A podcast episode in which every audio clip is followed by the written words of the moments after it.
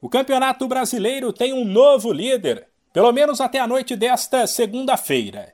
O Atlético Mineiro assumiu o primeiro lugar ao fazer 1 a 0 no Botafogo, fora de casa, no fim de semana. Chegar a 31 pontos e ultrapassar o Palmeiras. Porém, o Verdão, que tem 30, ainda vai jogar pela 17ª rodada, às 8 da noite desta segunda no horário de Brasília, em casa contra o Cuiabá. E se vencer, volta para o topo. Aliás, apesar de ter perdido provisoriamente a liderança, o fim de semana até que foi bom para o Palmeiras. Isso porque ele corria o risco de despencar na tabela, já que outros quatro times poderiam ter ultrapassado o Verdão. Porém, nenhum venceu. O Corinthians levou 3 a 1 do Ceará. O Fluminense empatou por 2 a 2 com o São Paulo e Atlético Paranaense e Inter ficaram no 0 a 0 no confronto direto.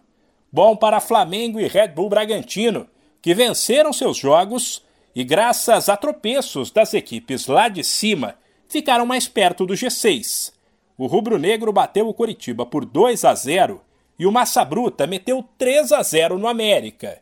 O fim de semana ainda teve Havaí 1, Santos em crise 0, Atlético Goianiense 0, Fortaleza 1, resultado que tirou a equipe cearense da lanterna, e o empate sem gols entre Juventude, agora o pior time do Brasileirão, e Goiás.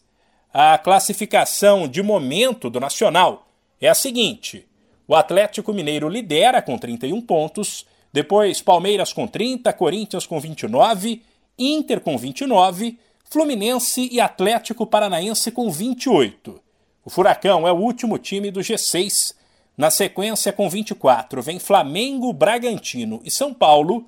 O Santos é o décimo com 22 pontos.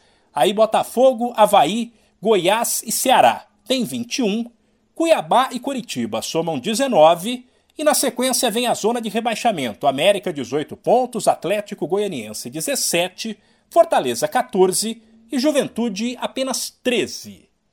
De São Paulo, Humberto Ferretti.